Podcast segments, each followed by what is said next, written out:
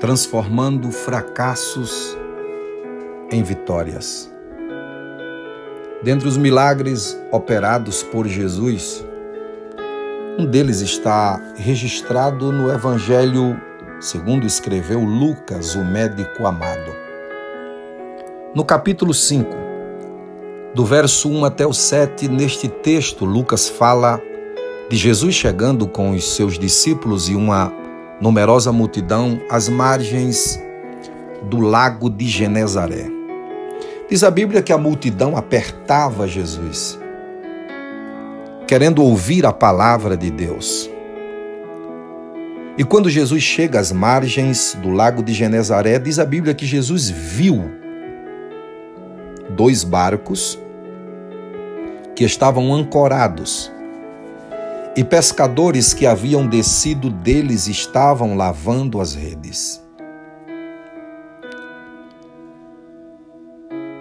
O que a Bíblia está dizendo aqui, o que Lucas está registrando, é de pescadores que passaram a noite inteira lançando as redes. Especialistas na pesca. O texto aqui está falando da cooperativa pesqueira de Pedro, que tinham ido para o alto mar pescar, mas tiveram uma pescaria frustrada.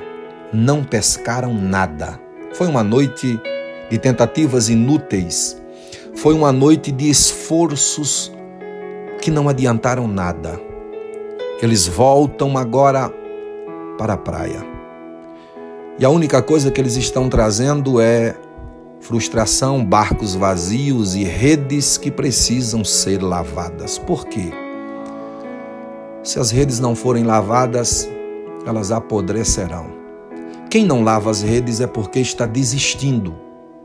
É porque está dizendo, não voltarei mais a pescar. Mas quem está lavando as redes está dizendo, ontem não deu certo, mas vamos lavar as redes porque amanhã pode dar certo. Quem está lavando as redes é porque não está desistindo. Sabe que ontem não deu, mas amanhã pode dar certo. Eu espero que você, mesmo em meio às frustrações da sua vida, não desista de lavar as redes. Diz a Bíblia que Jesus viu-os, e é nessa hora que Jesus se aproxima.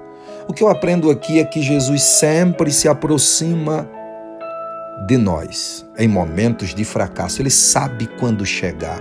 Ele sabe a hora certa e exata de chegar nas nossas vidas.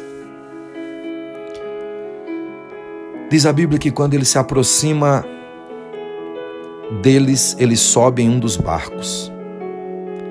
Pede para que Simão, ele aqui é chamado de Simão, em outros lugares, em outras ocasiões da Bíblia, era chamado de Pedro, que vem de Petros, pequeno fragmento de rocha. Mas aqui é chamado de Simão. Uma das traduções para Simão é fraco, quebrado. Ora, depois de uma noite inteira de tentativas frustradas, de fracasso, o outro dia só nos resta estarmos alquebrados. Sensação de fracasso e de frustração. Ele sabe chegar quando você é um Pedro forte, tempestivo, mas ele sabe chegar quando você é um Simão. Nos momentos de fracassos, nos momentos em que você está quebrado. Ele sobe no barco de Simão e pede para que Simão afaste o barco um pouco da terra. Termina o seu sermão. E o que eu acho interessante aqui é que, mesmo em meio aos tempos de fracasso, você vai ver Simão e os demais servindo. Não pare de servir mesmo em meio às frustrações da vida, aos fracassos da vida. Continue servindo, continue acreditando, continue dando passos adiante. Não baixe sua cabeça. Eles serviram. Quando Jesus termina de pregar o sermão, Jesus olha para Simão e diz: Faze-te ao mar largo ou vamos para o alto mar. Deixa eu traduzir para você. É como se Jesus voltasse para Simão e perguntasse: Você sabe o lugar exato onde você passou a noite ontem lançando as redes e não pescou nada? Simão olha para Jesus e disse: Sei, mestre. Então eu quero que você volte para lá. Jesus é especialista em nos levar de volta no lugar da frustração, da humilhação, do fracasso. Jesus é especialista em nos levar de volta àquele lugar onde mais fomos humilhados. Eu fico imaginando Simão olhando para Jesus e perguntando: Mestre, o que é que nós iremos fazer lá?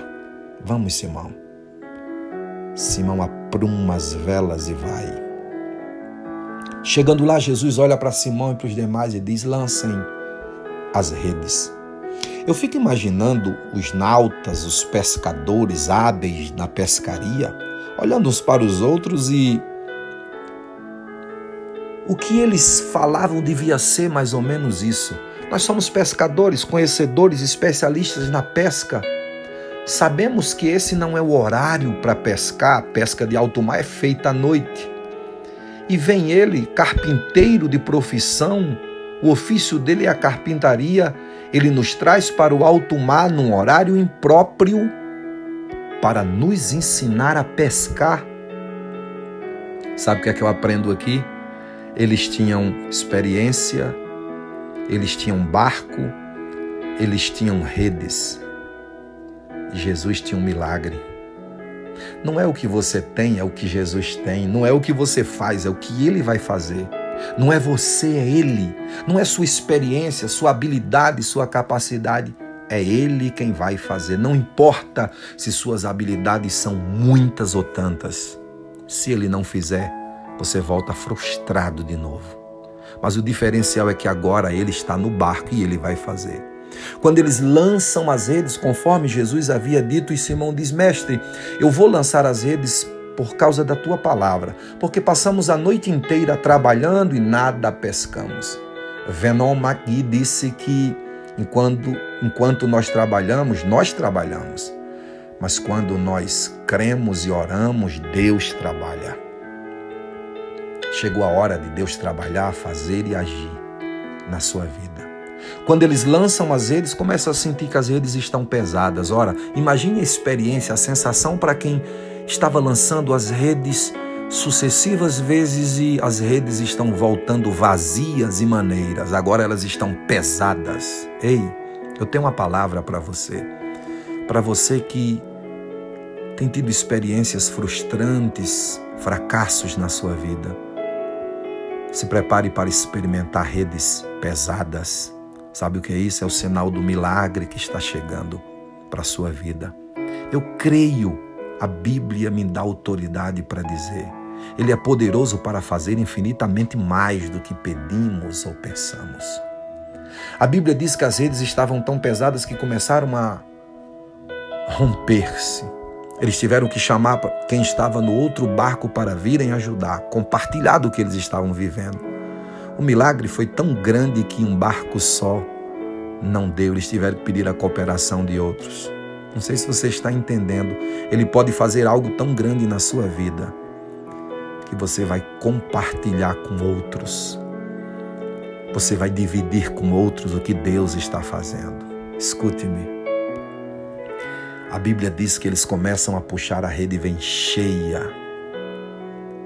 de muitos peixes.